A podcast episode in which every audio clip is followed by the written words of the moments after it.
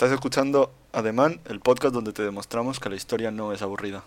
Pensilvania, 1783.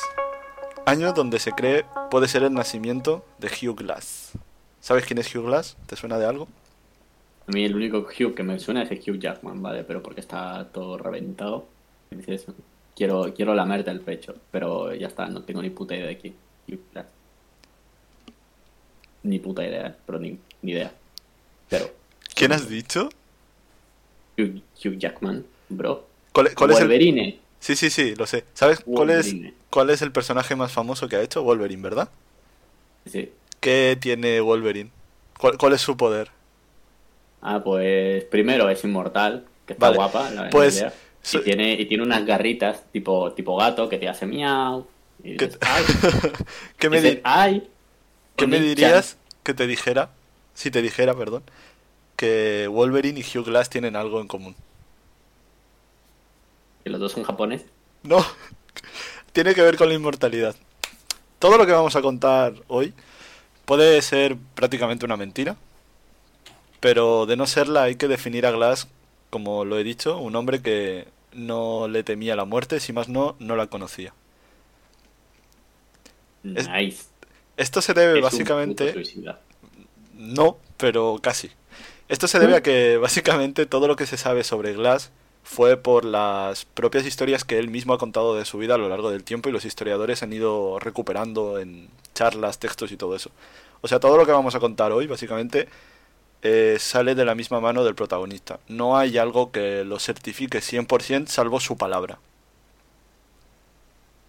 Vamos, es lo típico de que dices, voy a meter este, este balón en- a través del aro y, y de espaldas. Y no hay nadie para verlo y luego de repente dices, lo he, lo he hecho y tú, ay, puta madre, no te he visto. Exacto.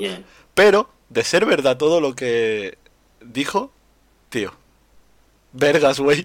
Su vida es una mamada. El macho. El macho, literal.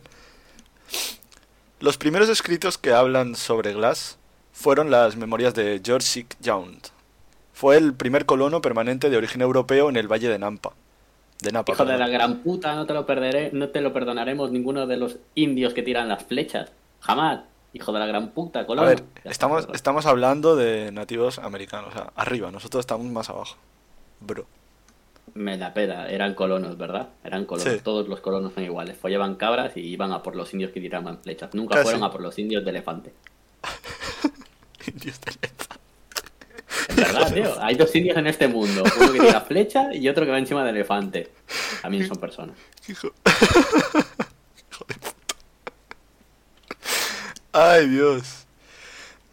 pues bien, Jones era un hombre de mucho poder para su tiempo. Y él cuenta que conoció a Glass en una noche de invierno. Eh, Glass le contó que había sido marinero en un barco estadounidense mercan- mercantil y que surcando las aguas del Golfo de, Mexi- de México fue secuestrado por el famoso pirata francés Jean Lafitte. Lafitte le obligó a convertirse en pirata durante un año. Le amenazó con una baguette, ¿verdad? No le amenazó, le dijo, tienes dos opciones, o te mato aquí mismo o formas parte de mi tripulación. ¿Tú qué harías? Está guapo. Está guapo, la verdad me gusta vivir, la verdad, no te lo voy a negar, me gusta, me gusta el plan ese. Yo me haría pirata, tío. Escúchame, estás en el mar, vas robando, piratas del Caribe, no sé. Yo sería pirata voluntariamente. Ay, pirata. Posiblemente, ay pirata, posiblemente te caiga una, una bola de cañón así bien grande como un, como un hijo de puta en, en la espalda y, te, y mueras, pero está guapo, ay pirata. Gajes del oficio. Eh, eh, tiene- lo, lo metes ahí debajo como eh, daño por, por trabajo, mientras estaba en el trabajo. Baja laboral. Baja laboral, por favor. Sí. Y- y- y luego no los vuelves a ver nunca más. Y el, y, el, y el capitán en plan, qué guapo, tío, siempre me pasa esto. ¿Por qué? Durante este tiempo, Glass vivió como tal, hizo todo lo que un pirata hace, pero ella- aquella no era la vida que él deseaba, y no podía soportar todas las atrocidades que él veía. Glass se considera a sí mismo como un hombre de gran honor, y durante este tiempo que estuvo viviendo con los piratas hizo amistad con otro marinero, y juntos Uh. empezaban a escaquearse y boicotear las acciones de la banda. Mm, hizo O sea, amistad. Sí, hizo... Ay, marinero. Ay, marinero. Ay. Un año- el- un año en el alta episodio de- mar. Un año en alta mar Cualquier con otro hombre. Sí, sí, cualquier agujero. Exacto. Cualquier agujero. Yo creo que sí, pero no, no se especifica sin que lo supondremos. Ay, marinero. Al poco tiempo, a ambos se les condenó como no aptos para ser piratas y fueron apresados por la FIT en una de las celdas a la espera de un juicio pirata. Un juicio pirata básicamente era matarlos. Qué raro, ¿eh? No había muchas opciones en esa época, ¿no? No, Vives o mueres, ¿no? Y en esa época ¿la todo te mataba, o sea, todo te mataba, literal. Mira, si dices, la verdad, está, está difícil la decisión, ¿eh? No, no me das muchas opciones, vives o mueres. Está difícil la decisión. básicamente. Una noche, mientras toda la banda pirata abandonó el barco para celebrar un, famoso golpe en, tierra, dejaron a Glass y a su amigo solos en la embarcación. Para cuando volvieron, ambos habían escapado. Se habían logrado ah, escapar de la celda y habían nadado tres kilómetros y medio hasta la costa de Luisiana. Adentrándose en tierras dominadas por tribus indígenas en guerra contra los colonos. Escúchame, ¿tú, sa- ¿tú eres consciente de lo que son tres kilómetros y medio? Es, una buena pateada, la verdad. Nadando, Ay, ¿eh? marinero. Cuando tú vas a la playa, para que lo entiendan, cuando tú vas a la playa y quieres nadar hasta la boya, la boya está a 200 metros máximo de la costa. No, no puede estar a más. Está, está cerquita. Pues ahora imagínate hacer ese viaje un montón de veces. Y no ahogarte en el camino. Imagínate estar nadando y decir a tu compañero, creo que he visto una medusa y él, me la pela. En vez- a- a- a- kilómetro y medio, he visto una medusa, dame un medio vuelta, me la pela, eh. Ser pirata no estaba Ahí- tan ahí nos mal. vemos. ¿Sabes? Yo estoy en esa situación y digo, creo que, creo que he visto una medusa. Damos media vuelta, eh. A tomar por culo. Yo, me yo me lo pienso. Y digo, tío, una medusa y luego ser pirata. Y dices, la vida, la muerte, la vida, la muerte. Está difícil la decisión otra vez. Tras caminar, una vez llegaron a la costa, caminaron 1500 kilómetros fuera de la costa, en los cuales tuvieron muchísima suerte. Pero, como todo en esta vida acaba, ah, se toparon con los indios Pawnee. Estos solían hacer pues. sacrificios humanos de chicas jóvenes al dios de la estrella y de la mañana.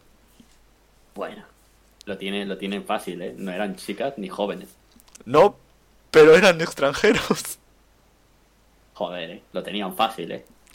Les tiran unas flechas, ¿ves? ¿Ves? En esa época, a los coronas se les tiraba flechas. Primero se, le- se disparaba y luego se preguntaba. Igual Ahora que ahora la policía de Estados Unidos. Ahora es al revés, ahora los blancos primero disparan y luego preguntan.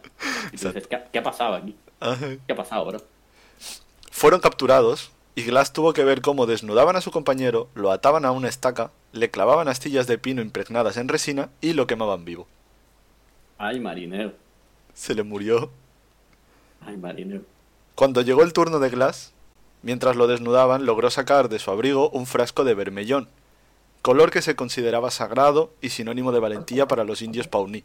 Gracias a esto, el jefe de la tribu decidió perdonarle la vida y convertirlo en un miembro, en un miembro honorario de su tribu. Duran- Nice. Durante dos años, el ex pirata vivió con la tribu. Se casó con una indígena, pero nunca tuvo hijos. Vaya. Sabemos por qué. No, sé. Ay, marinero. no, No lograba, sé, no, digo, no lograba olvidar a su compañero. no sé, yo no digo nada, pero lo digo todo. Fue en este Dos años Dos años. y con una, una mujer indígena. Ujú. Ay, marinero. Fue en este periodo de tiempo donde Glass consiguió su tan querido rifle Hawken, que es un, es un, es un rifle de, de caza. Está muy guapo, lo he buscado por internet, buscadlo, un rifle Hawken, lo pondré en YouTube ahí, una bonita imagen. Está muy bueno. Glass abandonó la tribu y gracias a la experiencia como integrante de los Pawnee y su conocimiento de la tierra, se dedicó a trabajar como guía, cazador, para los comerciantes estadounidenses. Hasta No sé bien. por qué, pero esto me está sonando mucho a una peli que salió Leonardo DiCaprio. Sí, ¿no? Me está sonando un poco, ¿sabes? Un poco tirando para de bastante. Sí, ¿verdad? Puede ser. ¿Qué cosas, no? tiran- tirando como para del palo. Le dieron un Oscar solo por esa peli. Después de 20 años estando ahí trabajando. Solo esa peli. Fue entonces que fue contratado por el general William Ashley y el mayor Andrew Henry en la Rocky Mountain Fur Company, compañía que se dedicaba a comerciar con pólvora y otros materiales en los cuales la región era rica. Pieles. Era muy rica piel, la verdad. La zona de comercio de la compañía era patrimonio de la tribu indígena Arícara. Comerciaban con maíz, tabaco, pólvora y caballos. Gracias a, su lo- gracias a la localización que tenía en las orillas del río Missouri, los convirtió en una de las tribus más ricas de todo Estados Unidos debido al trueque que hacían con otras tribus. Por culpa de las constantes invasiones que eh, hacían en las tierras de los Arícara, les declararon guerra abierta a la compañía y a todos los colonos que entrasen en sus tierras.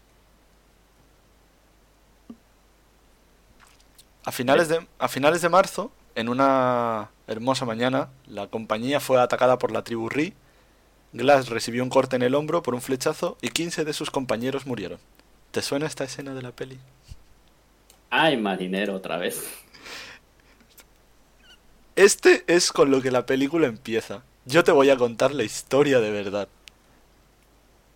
Este pavo se le muere toda la gente, eh, no me gusta. Yo solo empiezo por ahí. Hay una diferencia ya con la película hasta este punto. En la película se da a entender que él tiene un hijo. Glass nunca tuvo hijos. No, ya, ya, ya. No tuvo hijos. Ah, Pero da igual, porque luego se lo cargan, así que está guapo. Spoiler alert. spoiler. Como si no hubiese nacido, ¿sabes? Bueno, después, ¿qué coño? Si eso es al principio de la película. Yo me he visto la película y no entiendo por qué le dieron un Oscar. Me estaba durmiendo en la peli, joder. Haters gonna hate me. Nice. Pues bien, el gran suceso de toda esta historia y de la película sucedió también en una mañana de invierno. Glass, para este entonces, ya tenía 40 años. Estaba mayorcito, estaba mayorcito ya. Luego mayorcito fue pirata, vio, vivió con las tribus y fue marinero. Ay, marinero.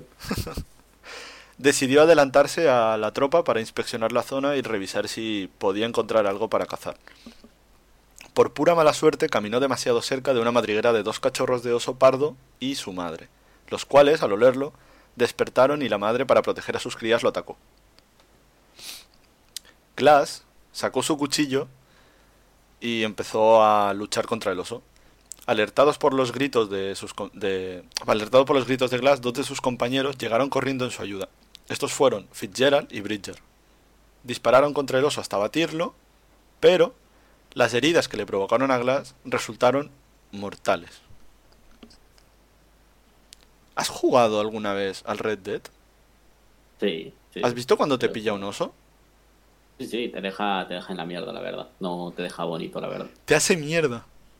Y si tienes mala suerte, es insta-kill. Pues, Como en la vida misma, ¿no? como en la vida misma. Pues bien. En, ah, es- en eso han mantenido la realidad. Sí. Pues después de su enfrentamiento, Glass tenía una pierna rota, la garganta la tenía destrozada porque la había, la había mordido, la garganta, y casi no podía hablar. Pero, pese a todas las magulladuras que tenía, lo peor era su espalda. Tenía totalmente destrozada debido a los múltiples zarpazos que le dio el oso. Tenía la espalda en, abierta, básicamente. Le faltaba piel y todo. El águila, el águila de... ¿Cómo, cómo se llamaba esto de los vikingos? ¿El águila de ¿Sabes? Virgen? No. ¿Sabes el castigo que hacían los vikingos a la gente que les... a- bueno, no me acuerdo, creo que era a los, a los traidores? No. Les cogían y les abrían, la- les rompían las costillas y les sacaban por fuera y, y le sacaban los pulmones y se lo ponían arriba para ser un águila. El águila de sangre, eso se llamaba, el águila de What sangre. the fuck. Estaba guapo, ¿eh? Está guapo el castigo, ¿no? Porque todo lo hacían con, evidentemente, con la persona todavía atada y viva ahí. Entonces le cogían, le abrían la- las costillas de la, por parte de la espalda, le Sí. rompían las costillas hacia afuera mientras el pavo estaba vivo. Sí. Evidentemente sentía todo el dolor de una costilla rota para hacia afuera y luego cogían, sacaban los pulmones y se lo ponían por encima del, del, Mm, del trapecio. Qué rico. Con un, poquito de, con un poquito de tomate. Me lo como. Tomate tenía, era la sangre. Tomate tenía. El general Ashley, después de ver a Glass en este estado, pues lo dio básicamente por muerto. Sin embargo, ah, ordenó que siguieran la marcha arrastrando a Glass porque todavía respiraba. Lo pusieron en una camilla y lo iban arrastrando entre todos, ¿sabes? Ah, claro. Sí, sí, como en la peli, sí. Sí. Ashley estaba tan convencido de que Glass iba a morir que pidió a dos voluntarios para que se quedaran con él hasta el día de su muerte y le dieran eh, cristiana sepultura. A cambio, obviamente, no iba a ser gratis, les pagaría 80 dólares de la época a cada uno. Esto, esta decisión la tomó porque ya que iban tan tan lentos, tenían miedo de que pusieran en peligro a toda la compañía. Básicamente los estaba retrasando. Claro. Los voluntarios fueron Fitzgerald y Bridge, los mismos que mataron a los. Que lo habían encontrado. sí. Bridge tenía solo 17 años de edad. Estaba, estaba jovencito el chaval. Mm, Era un bebé. Oye, qué buenos tiempos, ¿no? Con 17 años te apuntabas a una compañía para luchar con los indios, irte de caza, matar osos. Sí, bu- buenísimos. Apareció un oso y te reventaba la puta cabeza y tú decías, mátame, por favor, tengo solo 17 años. Gajes del oficio, bro. ¿Qué hacen los. ¿Qué hacen los chavales de ahora con 17 años? ¿Nada? Arrancarse los huevos y jugar al, al FIFA. Pues sí. Sad, pero sí. A Fitzgerald y Bridge se quedaron con Glass durante cinco días, muy peligrosos, en la intemperie. Y habían cavado ya su tumba. Joder, eh. Cómo se, cómo se adelantaron a los acontecimientos, ¿no? Hombre. El pavo ahí, imagino, soy, soy Glass, yo mirando ahí que están cavando mi tumba y yo, tío, Yo, espérate un poco a que me muera, ¿no? yo también lo hubiese hecho. O sea, si ya sabes que va a palmar, te están.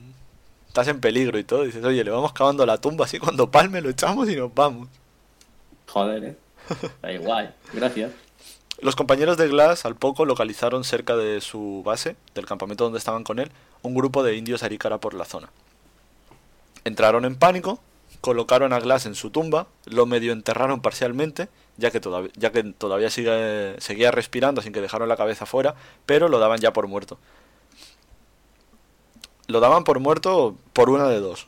O porque los indios estaban llegando, o por las heridas que tenía. Yo creo, que, tiene heridas y encima llega Indio y dice, bueno, este pavo la palmó ya antes porque no puede correr. Exacto. Como bien, como todos los muertos no necesitan sus pertenencias, cogieron su fusil Hauken, su cuchillo y todas las pertenencias de valor que tenía y se largaron. Cuando Fitzgerald y Bridge alcanzaron al general Ashley, le informaron, erróneamente, de que Glass ya había fallecido y, que de, y de que lo habían enterrado, enterrado. De esta manera, los dos quedaron como héroes. Nice. Nice, nice. Básicamente le cogieron y dijeron, sí, sí, ya está, la palmado seguro. Y, y, y el pavo ahí. No muerte, hijos de puta. No, no puede hablar. Sería más bien como... Estaría como, como, la, como, como el vídeo de Michael Jackson. Thriller. Se levanta ahí. Pues sí, sí. Thriller. Na, na, na, na.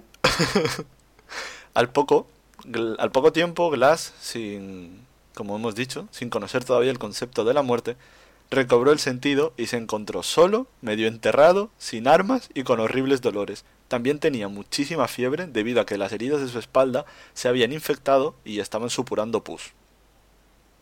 Welcome to Latinoamérica. Descripción. Mucha fiebre, heridas en la espalda, sin armas, medio enterrado, con mucho dolor. Welcome to Latinoamérica. Como buenamente pudo, procedió a salir de su tumba arrastrándose y se realizó los primeros auxilios.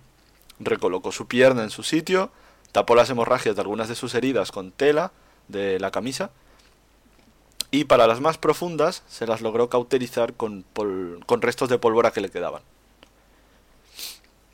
El mayor problema para Glass hasta este punto era su espalda, ya que como no llegaba a curarse las heridas, estaba empeorando día a día. Así que, arrastrándose como pudo envuelto en la piel de oso que habían dejado sus compañeros atrás, encontró un cadáver de pájaro con gusanos y para evitar la gangrena en la espalda, se colocó algunos de estos gusanos en la herida para que se comiera la carne podrida.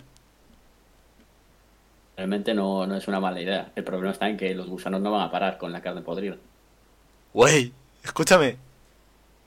¿En qué momento Ah, bueno, es que yo no sé primeros auxilios ni supervivencia en el bosque, así que no tengo derecho, pero no sé, yo tengo una herida y lo primero que pienso no es meterme un gusano ahí, la verdad. No es contraproducente, no es peor tener gusanos en tu herida. Tío. Bueno, es lo, es lo que digo, o sea, a ver, se comerán la carne, evidentemente. Y la carne que esté podrida, se la comerán, no pasa nada. El problema está en que son gusanos. Los gusanos van a dejar huevos que flipas, como los de puta. Qué asco, Como tío. va a dejar huevos, los huevos, cuando eclosionan, ¡El hombre mosca! comer, ¿vale? Lo primero que hacen es comer, entonces lo que van a hacer es comer la carne nueva, no la, Así- no la vieja. Así nació Mothman. O sea, que dices, bueno, a ver, está guay la idea, pero igual pinta mal. Pinta, pinta regular, la verdad. O sea, del palo, ya sabes que vas a morir. Te pones gusanos en la espalda y dices, así me aseguro. No me mola esto. Así me aseguro, no estoy muriendo. De esta manera fue como Glass logró volver a la vida. Ahora, estabilizado, emprendió un viaje de 320 kilómetros arrastrándose hasta el fuerte más cercano, que este era el fuerte de Kiowa en el río Missouri. 300 Killer, killer night. 320 kilómetros arrastrándote. A mí me da pereza irme a comprar al- a, la, a la tienda de la esquina. Bueno, hazlo arrastrándote. Ya tienes un, un nuevo, nuevo héroe. Madre mía. Arrastrándose. Decidió, en esta ruta decidió no seguir por el río Grant, porque era muy peligroso debido a presencia de nativos americanos, así que fue hacia el sur, en busca del río Cheyenne. ¡Ay, Eh. Chayanne! No, Cheyenne no, gilipollas, Cheyenne. ¡Ay! Esta hazaña le llevó seis semanas de lograr. Seis Joder, semanas rápido, arrastrándose. eh. Seis 3.000 semanas tre- arrastrando. 320 kilómetros. 320 kilómetros. 320 Arrastrándose en seis semanas. seis semanas. Joder, eh, llegó rápido el cabrón.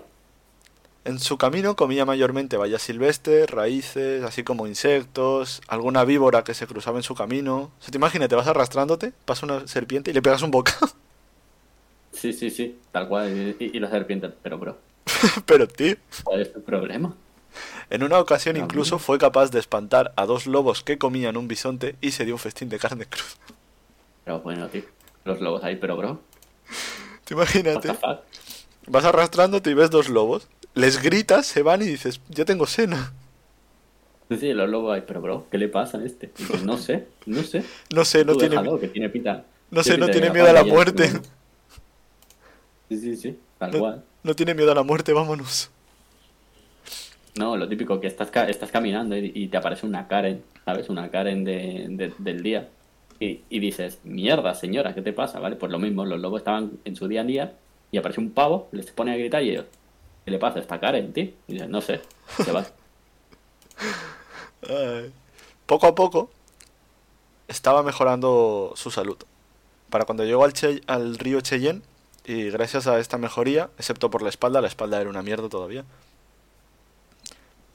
pudo fabricar una balsa rudimentaria y se dejó llevar por el río. Se desmayó y la balsa encalló. Cuando la balsa encalló, lo encontraron sus viejos amigos los indios Pawnee. Reencuentro familiar. El jefe, hombre tú, Glass, ¿cómo tú por aquí? En el medio del- del agua, ¿sabes? Ahí, casi morir. ¿Cómo tú por aquí? ¿Qué tal la familia? ¿Cómo va, tío? Y el otro, él- y dice, a mí con tono me- no me hables. ¿eh, ¿Por qué cabrón? no puede con hablar? tono no me hables. Dilo, dilo, dilo propiamente. Bajó por el río Chayán. Todos sabemos que es el río Chayán. Hasta este punto, solo sé que Glass se podría llevar bien con mi perro, porque mi perro también se comunica con... Le dices, a mí no me hables con ese tono. ¿Eh? Y dice, que no me hables, te he dicho. Y le metes una hostia y dice, la verdad es que tienes razón. Aquí, cuando se reencontró con los indios Pawnee, la historia tiene dos versiones, porque he visto en varios libros y en varias páginas que dicen dos cosas muy diferentes. No sé cuál es la verdad, así que yo me quedo con la que tú seguramente te vas a quedar, porque de ser así dices, joder, hermano. Unos dicen que los indios Pawnees le ayudaron a curar sus heridas y él se marchó sin más. O sea, le curaron y todo eso y dijo, venga, hasta luego. Y luego la leyenda más épica es que como llevaba restos de piel de oso, para coser los restos de piel de su espalda, usaron piel de oso para cosérsela a su propia piel. Qué rico, le hicieron un injerto bastante duro. Yo me quedo con la del oso. Yo quiero creer que este hombre se hizo un trasplante de oso en la espalda. Se está poniendo de moda hoy en día. Bueno, de moda. se está volviendo posible implantar órganos de animales a seres humanos. Pues que un pavo se haya trasplantado piel de oso en la espalda, lo veo factible. Yo también lo veo. En el mundo veo muchos jóvenes de 17 años que tienen la piel de gallina. Todos los días. Puto Michael. Es que es así. Sea como sea. Glass en mejores condiciones y después de unos días de reposo prosiguió el trecho que le quedaba hasta el fuerte de Kiowa.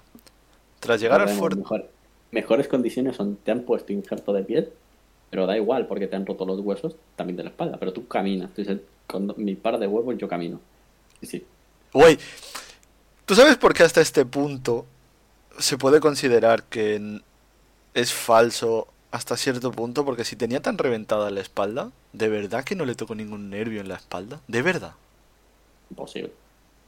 No sé, tío. Sea, que no sé. partido la puta espalda en dos un oso, ¿sabes? Un oso te parte la puta espalda en dos y dice, venga, yo sé. Glass sería el tipo de persona que hace llorar a Chuck Norris, de ser verdad todo lo que han dicho. Yo, yo ahí lo dejo. Tras llegar al fuerte de Kiowa, apri- a- aprovisionarse de armas y medicamentos se enfocó totalmente en una única tarea. La venganza contra los hombres que lo dejaron morir a su suerte. A ver, Fitzgerald Glass. y Bridge. Bridger. aquí te me están pidiendo a, a- aquella, aquella, ¿sabes lo de, el, el típico de he said, she said? Aquí te me estás yendo de la, de- de- de la- del pinche lanza, ¿vale? Estabas muerto, hijo de la gran puta. A mí no me cuentes, no, no te dejaron morir. Estabas para morir. Ibas a morir. Que no has muerto no significa que ellos no querían ayudar. Estabas. Al primero que encontró fue a Bridger, en el actual parque de Yellowstone. Entre lloros y muchos mocos, el bueno de Bridger le contó que todo había sido un plan de Fitzgerald y que él se había eh, que él habría quedado a velarse hasta que Glass hubiese muerto. Pero nadie creía que Glass iba a sobrevivir, así que decidieron abandonarlo. De esta manera Glass le perdonó la vida. También porque vio que Bridger era muy joven y no quería quitarle la vida tan pronto. De esta forma, su venganza ahora solo tenía un destinatario, Fitzgerald. Güey, este hombre decidió salvarle la vida a uno de los que lo dejó morir. Eso es tener honor, joder. Bueno, también decir, no, no mató críos. A ver, se tiró seis semanas... Yo creo que ya estaría cerca de cumplir los 18, ¿no? O sea, es legal, ¿no? Matarlo ya. Ya era, ya era mayor de edad. Es legal. Pero que, no, pero que no le mató porque dijo, soy menor de edad y él... Pues vale, tío. pues vale, y se fue. Arrastrándose otra vez, recordemos, porque tiene la espalda retrasada, ¿sabes? No, a este punto, a este punto ya es Chuck Norris. A este punto yo creo que ya va volando. Ya va encima de oso. No, perdona, que lo tiene en la espalda. Ah. Se me ¡Ah! olvidó. ¡Qué chistaco! Para su sorpresa, cuando logró encontrarse con Fitzgerald, este ya se había alistado al ejército y no podía matarlo debido a que ahora la vida de Fitzgerald pertenecía a la causa y atacarlo se considera y atacar a un miembro del ejército estaba penado con la muerte. Qué chucha. Yo lo voy y mato, dice. lo que dijo, ¿verdad? Dijo, qué chucha. No. No. A Glass, al ver que no podía matarlo, lo que sí que hizo fue obligarle a pedirle perdón delante de todo el ejército. A lo cual Fitzgerald accedió después de que el capitán de escuadrón le obligara a hacerlo, a devolverle su querido fusil Hawken y, y también se encargó de decirle a todos sus compañeros de que vieran que era una mierda de persona en la cual no se podía confiar y era un cobarde. Vamos, fue allí, le cantó las 40 y dijo, eres una mierda. Y todo. La verdad es que tiene sentido este hombre de- que, que acaba de venir con un ejército de piel de oso. Tiene razón. A ver, no lo mató, Vaya. pero Entonces, ¿qué venganza fue a buscar el hijo de la gran puta? Fue a buscar su- sus cosas. sí, estaba de recadero.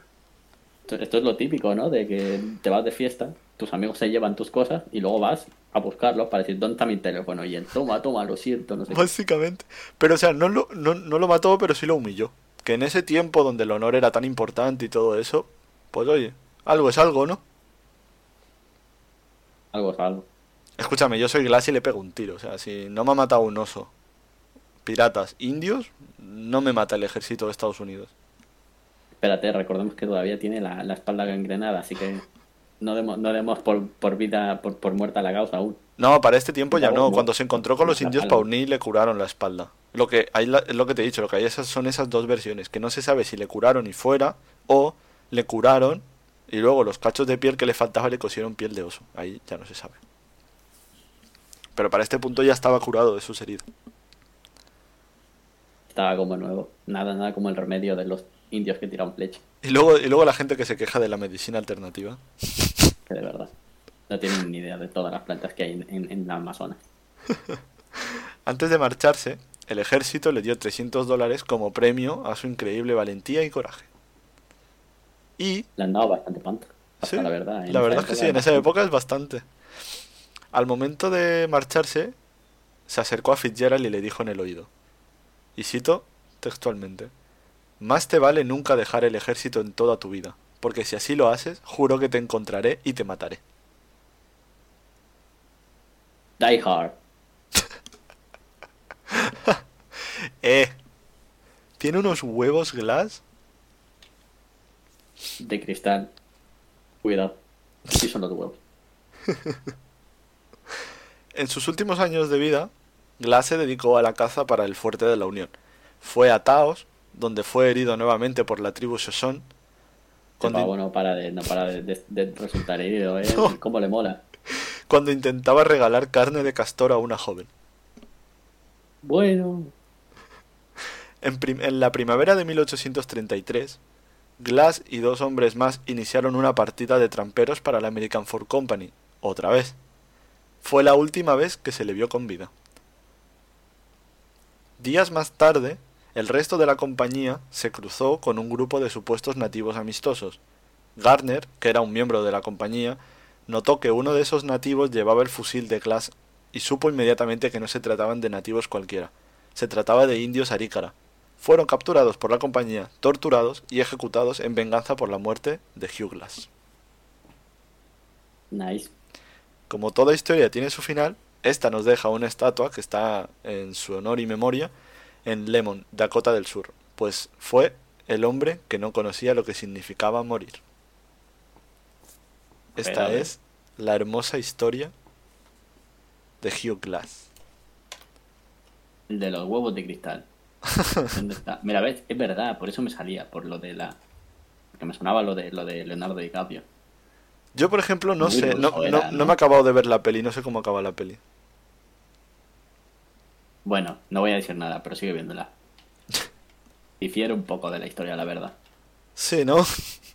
Difiere, difiere un poco, so- solo un poco, ¿no? Pero yo no, no me la he visto la peli, pero yo creo que la realidad supera la ficción, bro. No, no, sí, ya. A veces sí. Todo el- creo que le- que todo el hecho mundo- literalmente. Todo el mundo quería que Glass matara a Fitzgerald. O sea, yo quería, cuando estaba investigando esto, yo digo que lo mate, que lo mate, que le raje el cuello, joder. Sin lo cargue. Ya había bajado por el río Chayane, ya, ya no le quedaba más, más remedio, ya es un camino sin retorno. Pues sí. Y bueno, para Y concluir, a mí me podéis seguir en redes como King Flaco, en todo, me podéis seguir en Instagram y en Twitter. A ti. Y próximamente vamos a tener unas redes, perdón, un, un ¿cómo se llama? Un tri, donde pondrá OnlyFans, el podcast maravilloso que estáis escuchando, y también, evidentemente, un Instagram, para que nos recomendéis cosas que os gusten, que os gustarían que abracemos. Sí, no eso, eso me encantaría que pusierais lo que... Me podéis escribir a mí, a mi Instagram, a mi Twitter, cuando tengamos las redes sociales de la página y todo, o en los comentarios de YouTube, historias que os interesarían, que habláramos. Linktree, no olvidéis, lo pondremos en la descripción, Linktree. Y eso sería todo. Esto es Ademán, nos vemos cada sábado, intentaremos subirlo sobre las 10 de la mañana. Intentaremos. luego desapareceremos, pero intentaremos.